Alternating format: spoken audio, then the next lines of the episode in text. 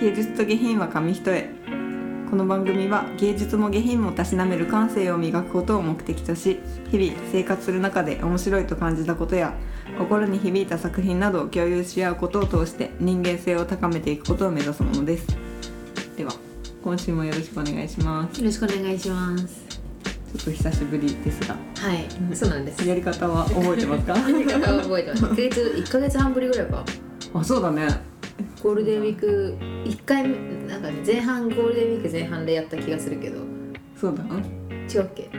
いやあ4月のキャンプのそうキャンプの前日4月のか。そうだよね。半ばで。でちょうど5月は入れ違いで、ね、予定があったので、うん。久々です。じゃあ今回はなったんの読書会です、今日はですね松浦弥太郎さんの「伝わる力」という本を紹介したいと思います。あの結構多分松浦弥太郎さんの本の中だと人気な本なので本屋さんとかで見かけたことある人も多いんじゃないかなと思いますが私は初めて松浦さんの本今回読んでみました。なんかあのイメージこうミニマリストとか丁寧に生きるっていうことを結構伝えた先駆者だってまあ聞いていて、うん、昔にそう。ねあのシンプルな系のやつ読んだわ。なんか。なんかこう今って多分ミニマリストシンプリストブームだと思うんだけど、うんそうね。多分なんかそんなものが提唱される前から多分丁寧な生活をされてた方。うん確かに先駆者感、うん。なんかもう2006年とかだったかな本で出てるから、うんそうだよねすごい前に。もうなんか世界的なこうブームになる前にそんな生活をされてたんだろうなっていう。なので今回のもまあなんかそういうシンプルな生活の話とかではないんですが人の心とこう自分の心に寄り添う70のコツが紹介されたエッセイ本。でなんかポイントは伝わる力だと思っていてうん。伝える力じゃなくて伝わるっていうところがなんかこの松浦さんらしいなっていう題名だなってまず思いました。でなんでこの「伝わる」なのかなと思った時にってもう肩に力が入ってる状態だと思っていて、うん確かに。伝伝えたいっていうその、だね。こうこっちのもう念が結構入ってる状態。ででもなんかこの一冊を通して松浦さんが伝えたかったことってまあ伝えるではなくてそう頑張らなくてもなんか自分の心とかが整うことで自然と相手に伝わるよっていうことを伝えたかったのかなっていうのは思ってます。でなんかまあそういうことは書いてはないんですけどなんか肩肘張らずにこう無理したりとか見えも張らずに自分と向き合ってる人って多分そういう人と対話してると相手も素直に心構えずに心構えずになんか対話もできるしそれがこう巡り巡って伝えるじゃなくて伝わるってことにつながっていくんじゃないのかなってことをあの一冊を読んだ中で思いました。でその中で私が響いた3つのあの70のうちすごく響いた3つのポイントを紹介しようと思いますまず1つ目がチャプター5の心を整理する心を整理整頓するっていう中にある成長の法則っていう章ですねでここで書いてあることは松浦さんが見つけた成長の法則について書かれていてでかけた時間と成長は正比例しないっていう。う成長は2時間数だって言ってるのね。で最初はこう緩やかだけどあるポイントを超えると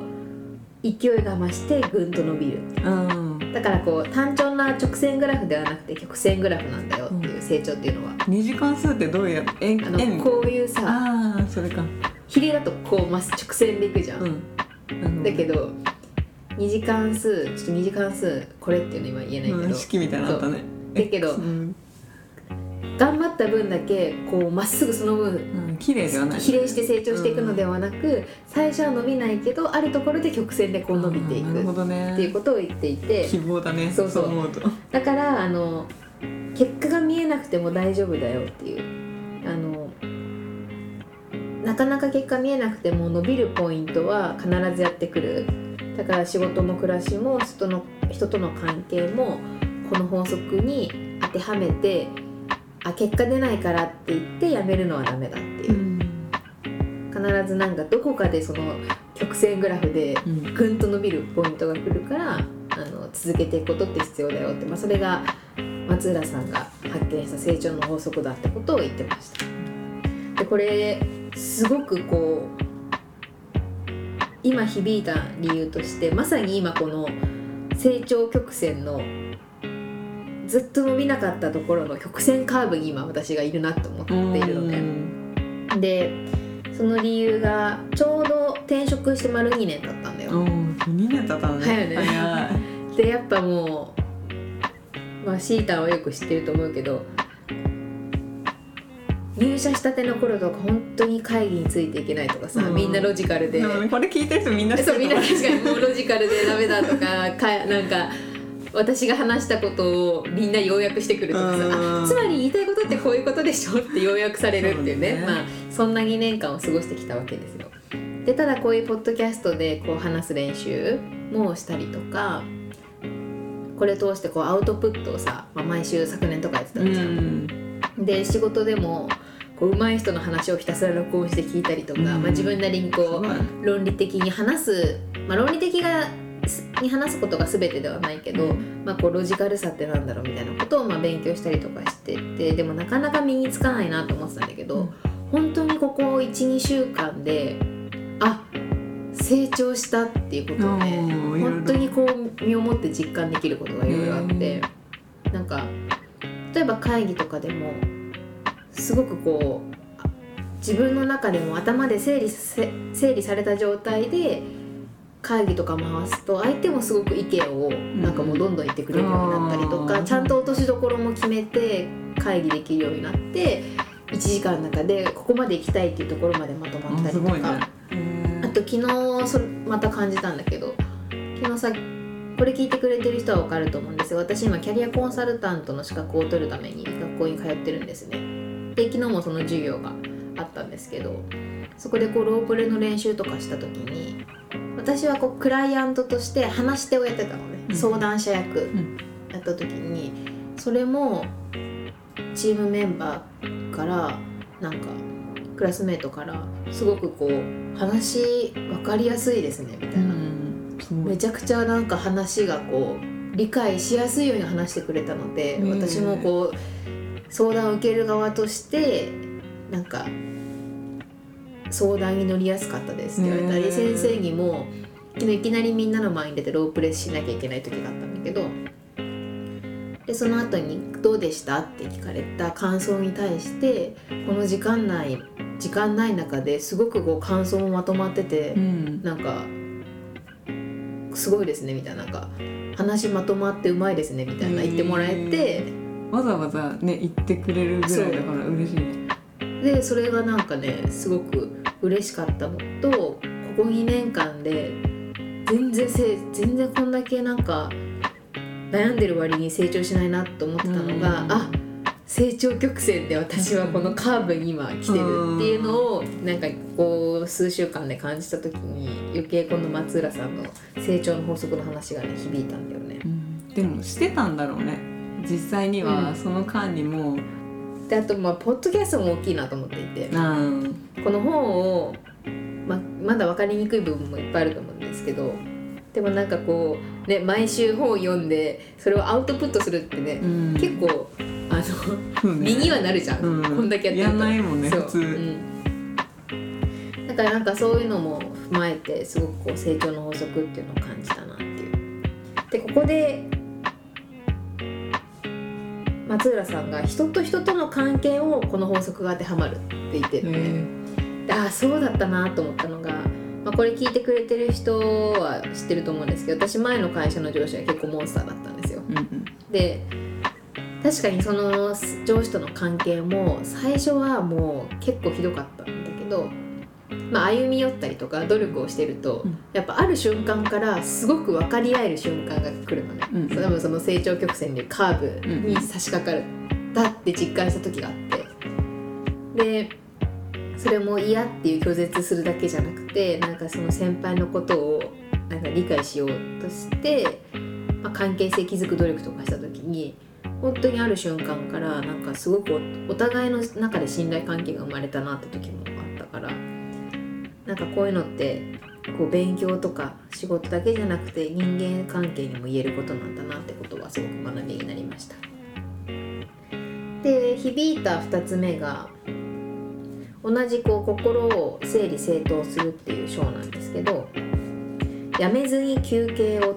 ていうところで、まあ、今の話にも続つながるんですけど、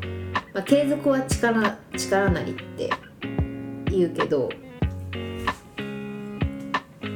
なんか継続するためには休憩っていうかこうリセットも必要だよって言ってます。でなんかやっぱりこう継続して何かをやり続けていると行き詰まるところがある。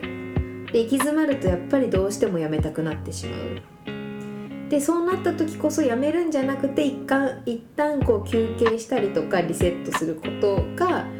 またこう成長していくためには必要だってことを言ってます。でそのリセットする時に何どんな状態かっていうとやっぱり心を部屋に例えると行き詰まった時って心がこう散らかってる状態。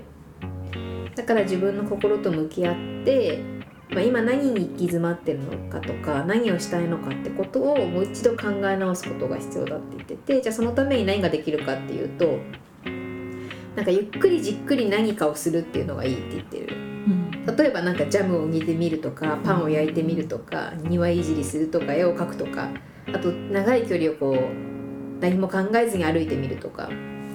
なんかこう無心になれることをしてると自然と心の中が片付けられる。でなんかそんな風に休憩してぼんやりしてると心の中に自然と浮かんでくることがあると思う。でそれが自分の欲しいものとかしたいこととか見たいこと聞きたいこと知りたいことだから、まあ、それが見えるとまたリセットできた状態だからもう一度あの勉強なり仕事なりをもう一度頑張ってみる。だからこうさっきの成長曲線で言うと成長してないと思ってやめたくなるけどその時はやめるんじゃなくて一旦なんかこうリセットするってことが必要だってのは言ってました。でこのなんかね無心になれることをやると頭が整理されるっていうのをすごくこう分かるなと思っていて。私も最近ジャムを作るのが好きなんだけど、えー、作ってんだ。そうジャム作ったりとかあと料理してる時って無心でなんか野菜切るじゃん、うん。そうするとなんか無駄なことを悩んでたこととか一瞬考えないからうん。逆に整理されるんだよね。そうなんだ。あとおすすめなのは私床をひたすら磨くってことですあーでも確かに磨くのはうん。そうだよね。言うよね。床をね歌丸洗剤でうん。スプレーしてひたすら磨い2時間ぐらいずーっと磨いてるとなんか悩んでたことが結構どうでもよくなるっていうかいい意味でどうでもよくなってなんかあ考えすぎてたなっていう気持ちになるから、うん。やっぱなんかその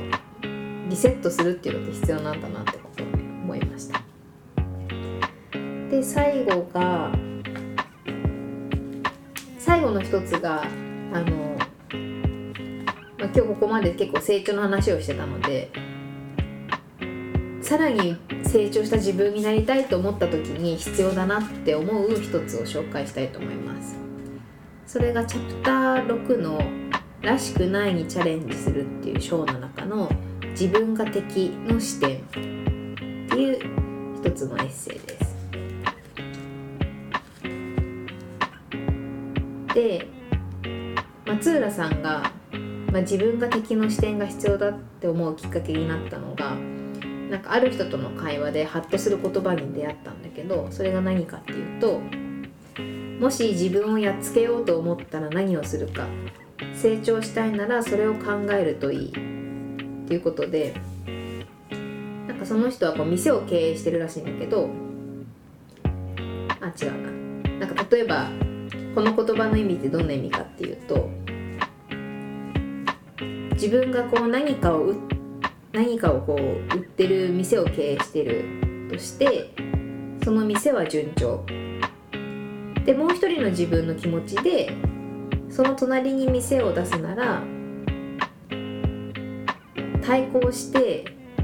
何どんな店を出すか